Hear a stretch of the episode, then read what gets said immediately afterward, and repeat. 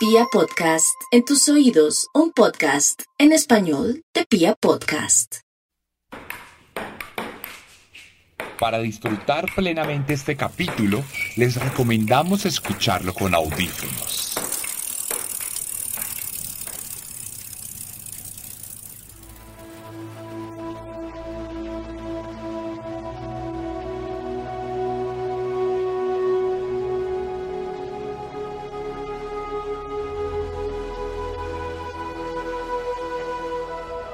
Entre tantas cosas que nos diferencian a los seres humanos del resto de los animales, hay una que sobresale por sus dinámicas particulares.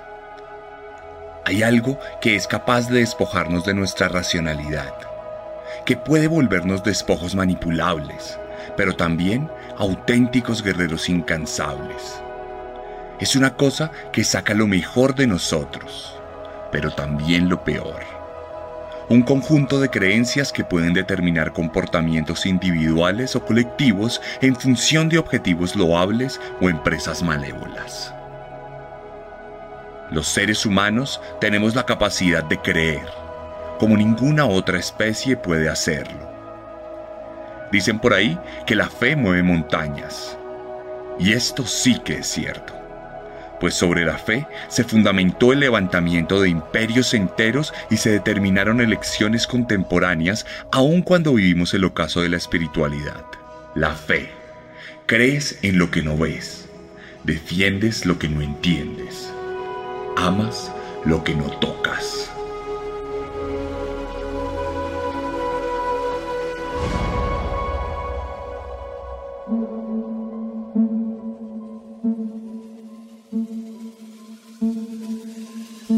Bienvenidos a Un Día de Furia, un programa de los mismos creadores de Serialmente. Una experiencia sonora que busca ir más allá que el podcast promedio y cuyo objetivo es adentrar a los oyentes en las entrañas más escabrosas de las peores masacres de la historia. Un Día de Furia, mucho más que un podcast.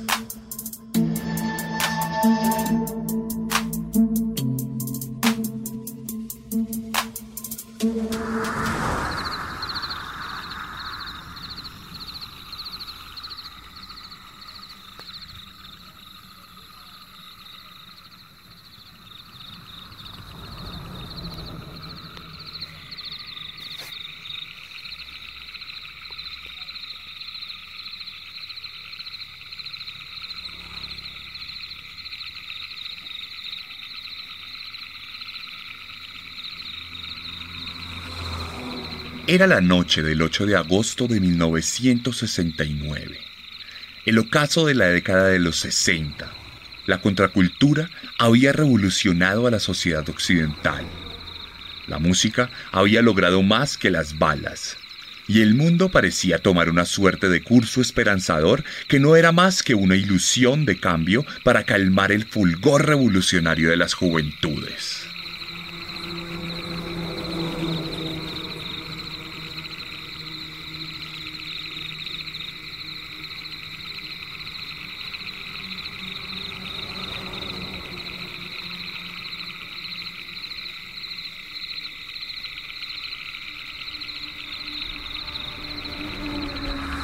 La ciudad de Los Ángeles era calurosa por aquel entonces, mucho más en el elevado sector de Beverly, donde quedaba la calle 10050, Cielo Drive.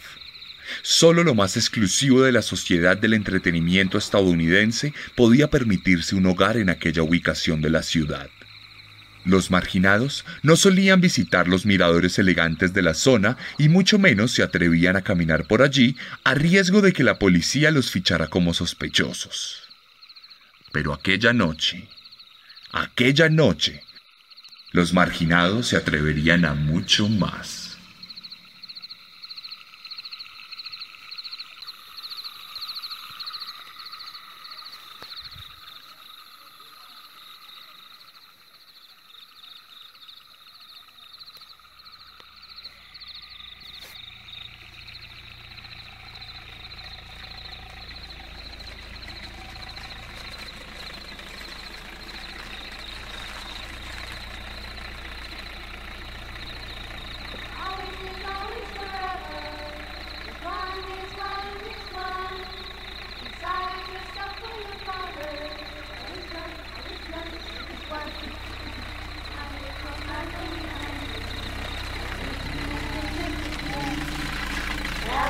set the love I knew. That was when I was such a bring Supreme only your perfection, for there I will surely be. Your cold can feel the hunger. You can't see, you can't see, you can't see.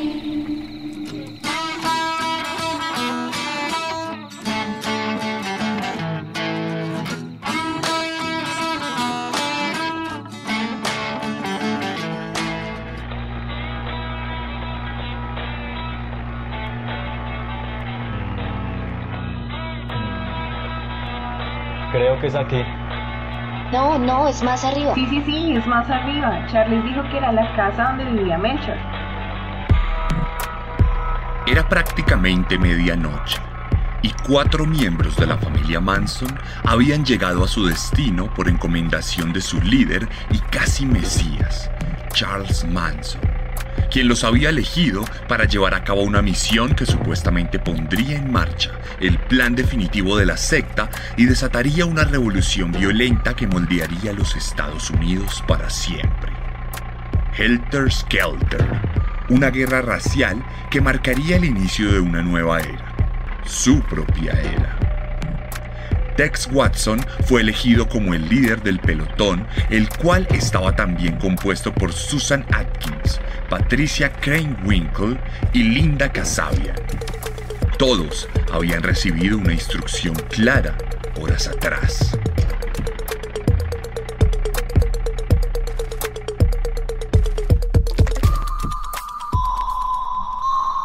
Quiero que vayan a esa casa donde vivía Melcher y quiero que destruyan a todos los que estén allí. Háganlo de la forma más grotesca posible. Que sea un asesinato inolvidable. Uno de los peores vistos en el país.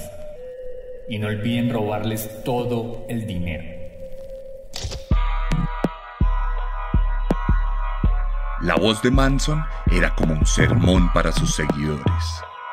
A través de los años había logrado construir una secta con los despojos de las familias estadounidenses que habían fracasado en la crianza de sus hijos.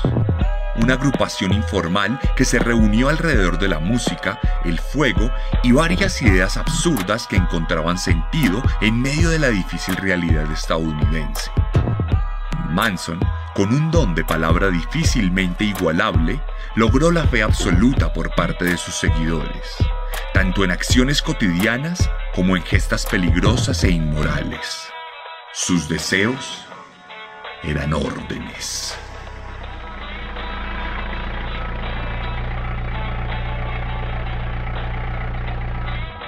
Háganlo de la forma más grotesca posible. Más grotesca posible. Grotesca posible. Más grotesca posible.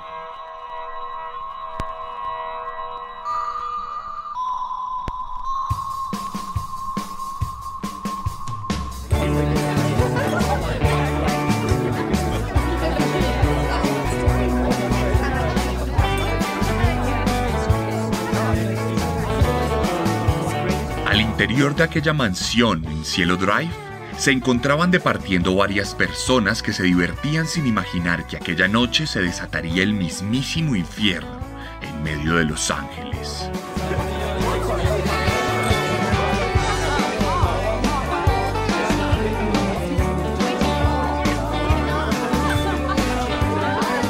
Jay Sebring, un reconocido peluquero de Hollywood. Wojciech Frykowski, un aspirante a escritor. Abigail Folger, heredera de una prominente empresa cafetera. Y Sharon Tate, una reconocida actriz y esposa del afamado director Roman Polanski, se encontraban celebrando la vida por cuenta de las bendiciones que habían recibido recientemente. Sharon era la anfitriona y había invitado a sus amigos para no pasar la noche en soledad, pues su esposo se encontraba en Londres buscando locaciones para su próxima película. La joven mujer recientemente había tenido un papel importante en una película. Se proyectaba como una estrella mundial y además estaba próxima a dar a luz a su primer hijo con Polanski, Paul, un niño que jamás podría ver la luz. Afuera de la casa, los demonios de la noche comenzaban a acechar como sombras.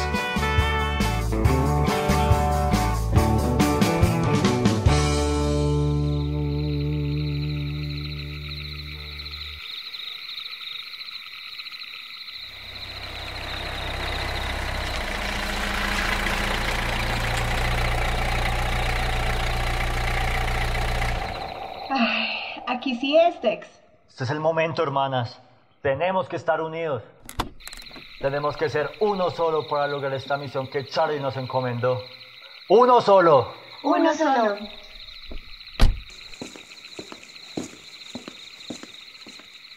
Tex se bajó del coche y se aproximó a la reja que los separaba de su misión. Dirigió su mirada hacia un costado de la estructura y se percató de un poste que tenía un numeroso cableado. La instrucción de Manson fue clara. Cortar todos los cables, pues con seguridad allí se encontraban todas las comunicaciones de la casa. Luego de cumplir su cometido, Tex volvió al automóvil y lo prendió nuevamente para parquearlo lejos de la entrada de la casa. Allí, los miembros de la familia comenzaron a prepararse para cumplir su misión sangrienta. De un morral sacaron los cuchillos que habían sido afilados y enrollaron la cuerda blanca que el mismísimo Charles Manson les había entregado con la solicitud explícita de amarrar a sus víctimas para causarles el mayor sufrimiento. Adicionalmente, el joven y las tres mujeres se vistieron de negro, tal como se les había indicado, no solo para camuflarse mejor en la noche, sino para dar más significado a su mensaje siniestro.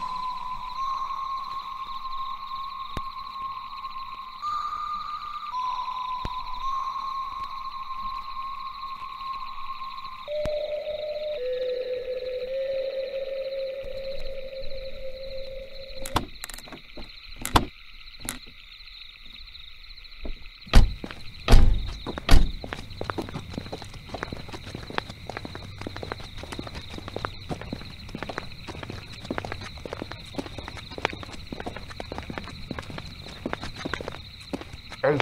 ¡Ey! Por aquí al lado de la puerta hay un para treparnos. ¡Vamos!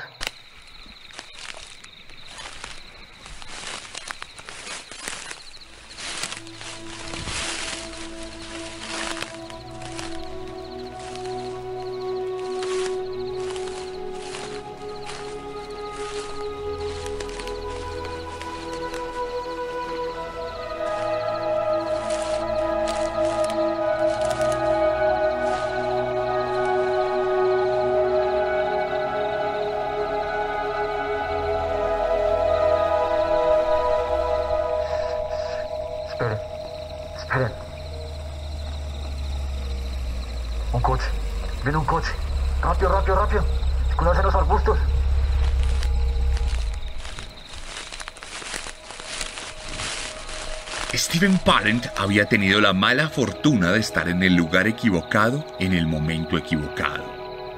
Venía a visitar a su amigo William Garretson, quien vivía en una casa de servicio en las inmediaciones de la mansión Fletcher.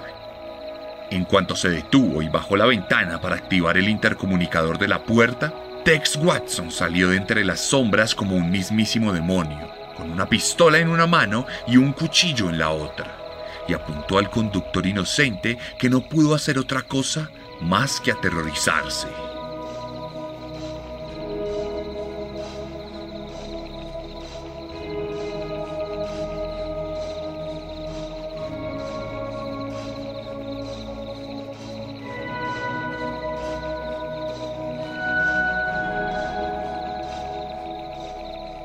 ¡Quieto! No te muevas o disparo. No, no, por favor, por favor, no me haga daño. Soy su amigo, no voy a contarle a nadie. Pero las súplicas no tuvieron sentido. Desde el momento en el que Steven se cruzó en el camino de la familia Manson, el destino de su vida ya estaba sellado.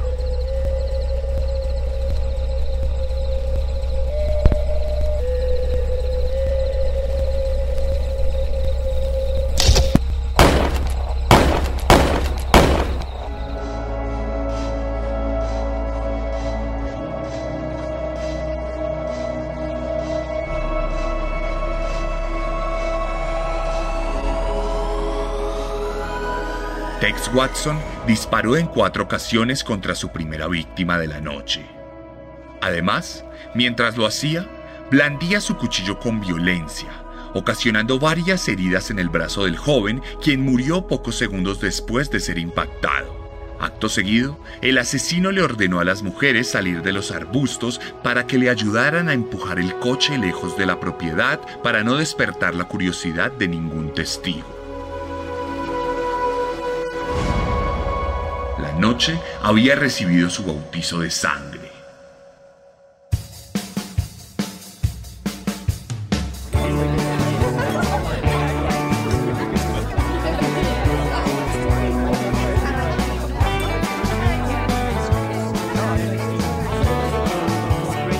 Al interior de la casa, ninguno de los residentes se había percatado que afuera acababa de morir un hombre. Probablemente la propiedad era muy grande o la música estaba muy alta. Lo cierto es que la velada continuó con absoluta normalidad, mientras que los psicópatas ya habían atravesado la reja principal y se habían acercado considerablemente a la mansión de Roman Polanski y Sharon Tate.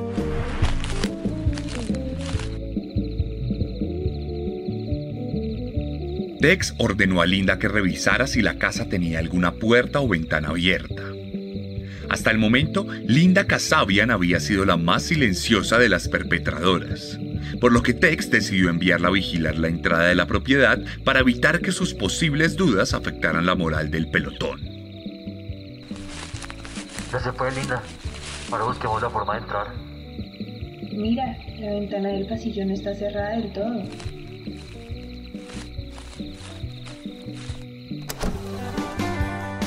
Bien. Adentro. Adelante, hermana.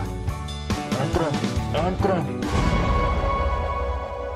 La familia Manson había entrado a la mansión Polanski.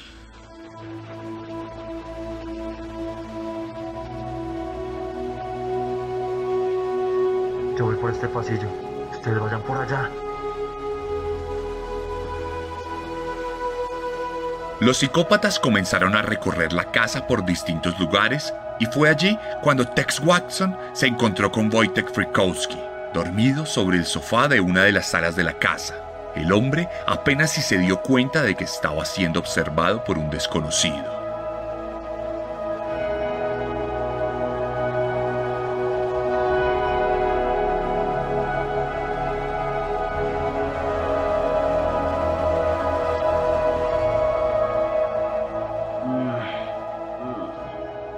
¿Qué hora es? ¡Despierta, imbécil! ¿Quién es usted? ¿Qué quiere? Soy el diablo. Y vengo a resolver los asuntos del diablo.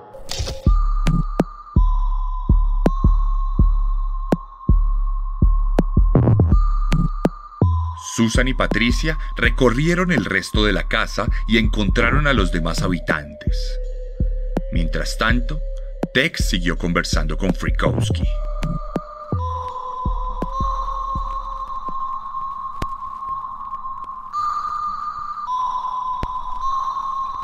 Escuche, señor, por favor. ¡Silencio! Otra palabra y estás muerto. ¿Eh? ¿Dónde tienes tu dinero? Eh, eh, eh, es, está en... eh, Hey, Tex, encontramos a dos chicas y a un tipo en la otra habitación. ¿Qué esperan? Tráiganlos. Pronto, las hermanas de la familia trajeron a Abigail Folger, Jay Severin y a la mismísima Sharon Tate, quien traía en su vientre a su primogénito no nato. Sharon mostró dudas a la hora de ingresar a la sala, por lo que Tex la forzó y la puso de rodillas. Cuidado, ¿no ves que está embarazada? Dijo Jay Severin. ¡Silencio! Abre la boca de nuevo y morirás. Tex se preocupó por amarrar meticulosamente a los rehenes, empezando por los dos hombres y dejando para el final a Sharon, con quien no tuvo demasiado cuidado a pesar de su estado de embarazo. ¡Que tenga cuidado! Volvió a exclamar Jay Sebring. Te lo dije. Una palabra más y morirás. No, no, no, Jake, por favor.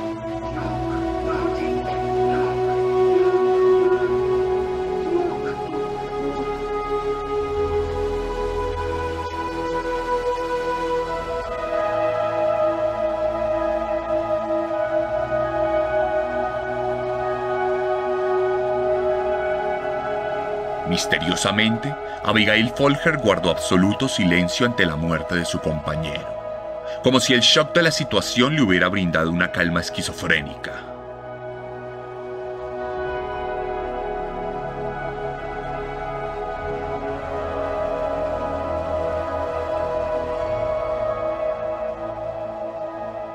Quiero todo el dinero que tengan aquí.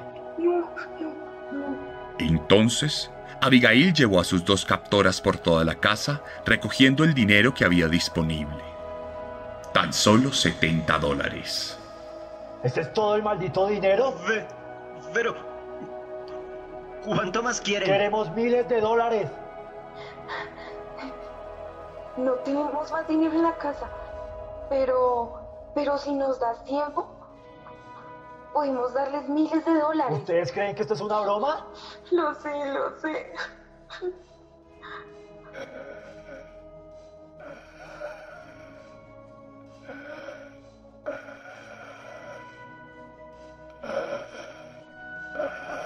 Jay Shevring volvió de entre los muertos para toser su propia agonía. Los dos balazos habían perforado su torso, cortando sus vías respiratorias, pero aún se encontraba con vida, aunque no por mucho tiempo.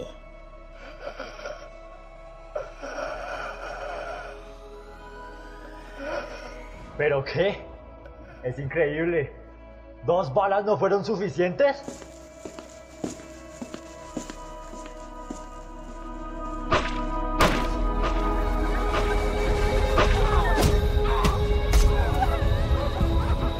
Tex puñaladas contra Jay hasta matarlo. Esta vez, de una vez por todas. Por Dios, por Dios, por Dios, por Dios, ¿qué van a hacer con nosotros?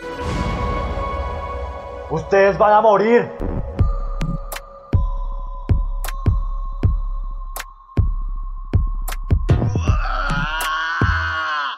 Frikowski logró soltarse de la soga en un acto desesperado por salvarse de la muerte.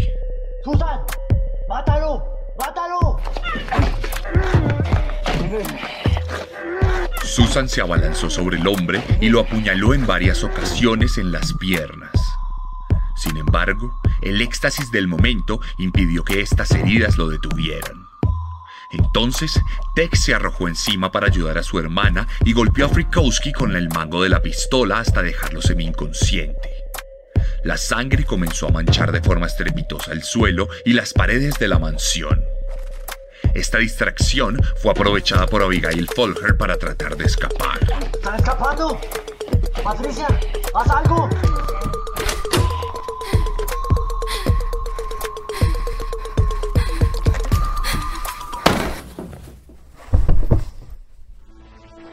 A las afueras de la casa, Abigail fue tacleada por Patricia, quien logró alcanzar a su víctima solo para dejársela servida en bandeja de plata a Tex, quien no dudó en arrodillarse sobre ella para blandir su cuchillo de forma mecánica, propinándole decenas de puñaladas a la heredera de una fortuna que jamás sería gastada. Abigail murió en calma, como si estuviera resignada y consciente de lo inevitable. Su muerte fue tan rápida que sus párpados no alcanzaron a cerrarse.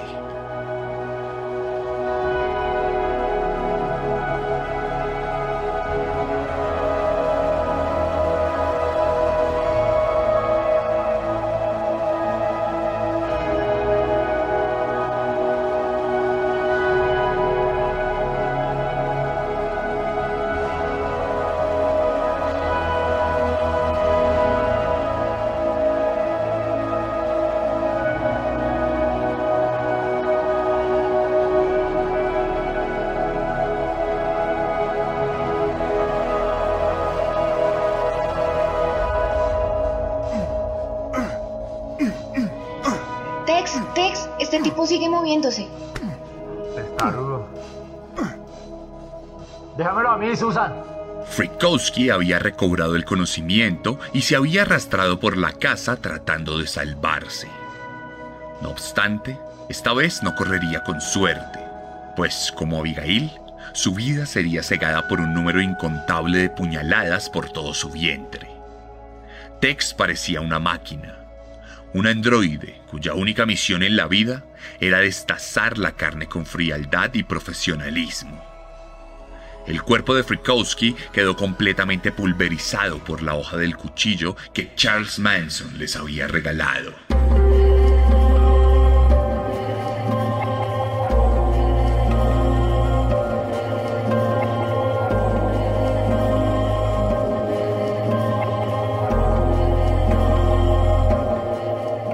La única que quedaba con vida era Sharon Tate.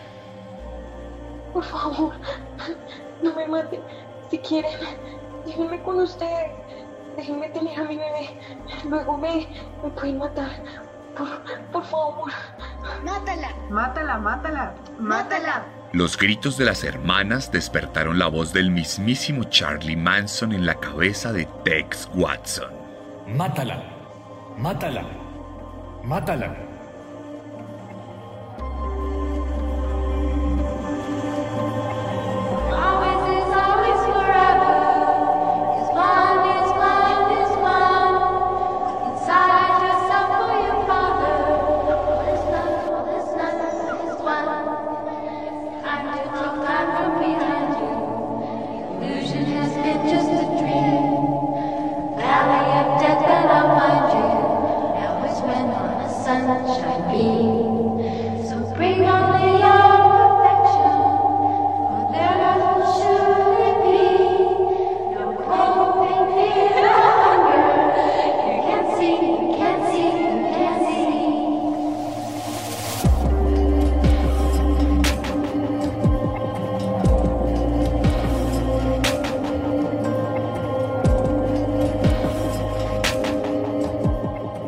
Se acercó lentamente a Sharon.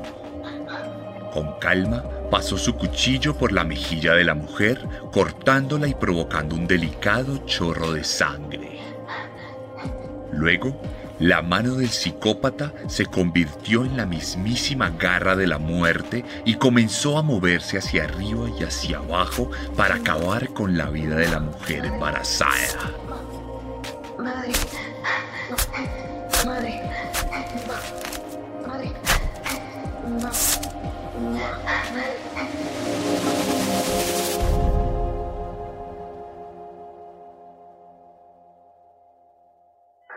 ¿Están todos muertos? Sí, Tex. Todos. Susan, escribe algo en la pared. Algo que conmociona al mundo. Como dijo Charlie. La mujer tomó la sangre de Sharon del piso y la utilizó como pintura para escribir la palabra cerdo en la puerta frontal de la casa. Acto seguido, los psicópatas volvieron a su coche donde Linda los esperaba en silencio. Nadie más volvió a musitar palabra el resto de aquella noche de agosto.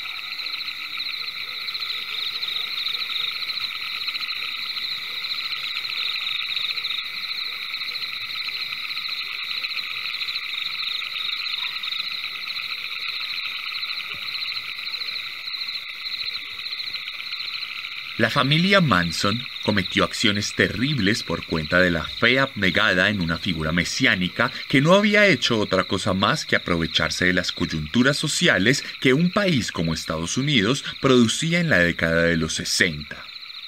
Los jóvenes olvidados suplían su necesidad de pertenencia colectiva con las palabras elaboradas de un psicópata elocuente. El abandono, como suele pasar a través de distintos procesos,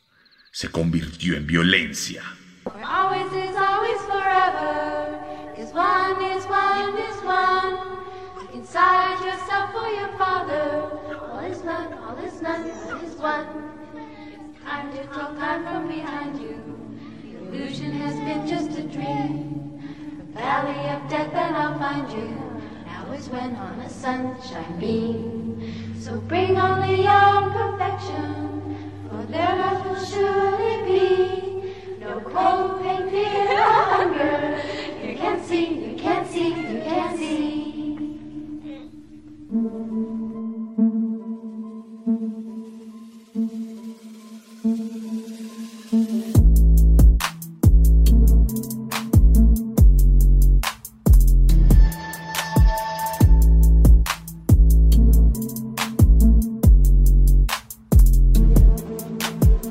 esta fue la tercera entrega de la primera temporada de Un Día de Furia, una propuesta narrativa y auditiva de Pia Podcast y su servidor, Sebastián Camelo. Si les gusta esta narrativa, estoy seguro que les va a encantar mi narrativa literaria. Tengo dos libros para ustedes, Descenso y Carne, los cuales están disponibles en combo para que se los lleven mucho más fácil a casa. También tenemos un cómic dispuesto para ustedes, un apartado gráfico y visual que cuenta la historia de Ted Bundy en la primera entrega de Herederos de Caín. Si quieren cualquiera de estos contenidos, pueden escribirme a mi Instagram, arroba elarracadas, arroba el guion bajo guion bajo arracadas. O pueden dirigirse a mi página web, sebastiancamelo.com. Tenemos disponibles para ustedes, además de los libros, varios productos de merchandising de Serialmente, uno de los podcasts más escuchados de toda Latinoamérica. Si no lo han escuchado, los invito a Pia Podcast, a Spotify y a todas las plataformas donde está disponible la primera temporada de 50 capítulos que cuentan la vida de los peores asesinos seriales de la historia. Si les gustó este podcast, no duden en recomendarlo en compartirlo en sus redes sociales, en invitar a sus familiares, a sus amigos y a sus colegas del trabajo a que lo escuchen y a que emprendan este viaje a los peores episodios de violencia de la historia contemporánea. La mejor forma de ayudarnos es compartiéndolo para que cada vez más gente lo escuche. Y si quieren ir un poco más allá, también está disponible en mi Patreon. Esto fue Un Día de Furia cuando el odio se funde en nuestras manos.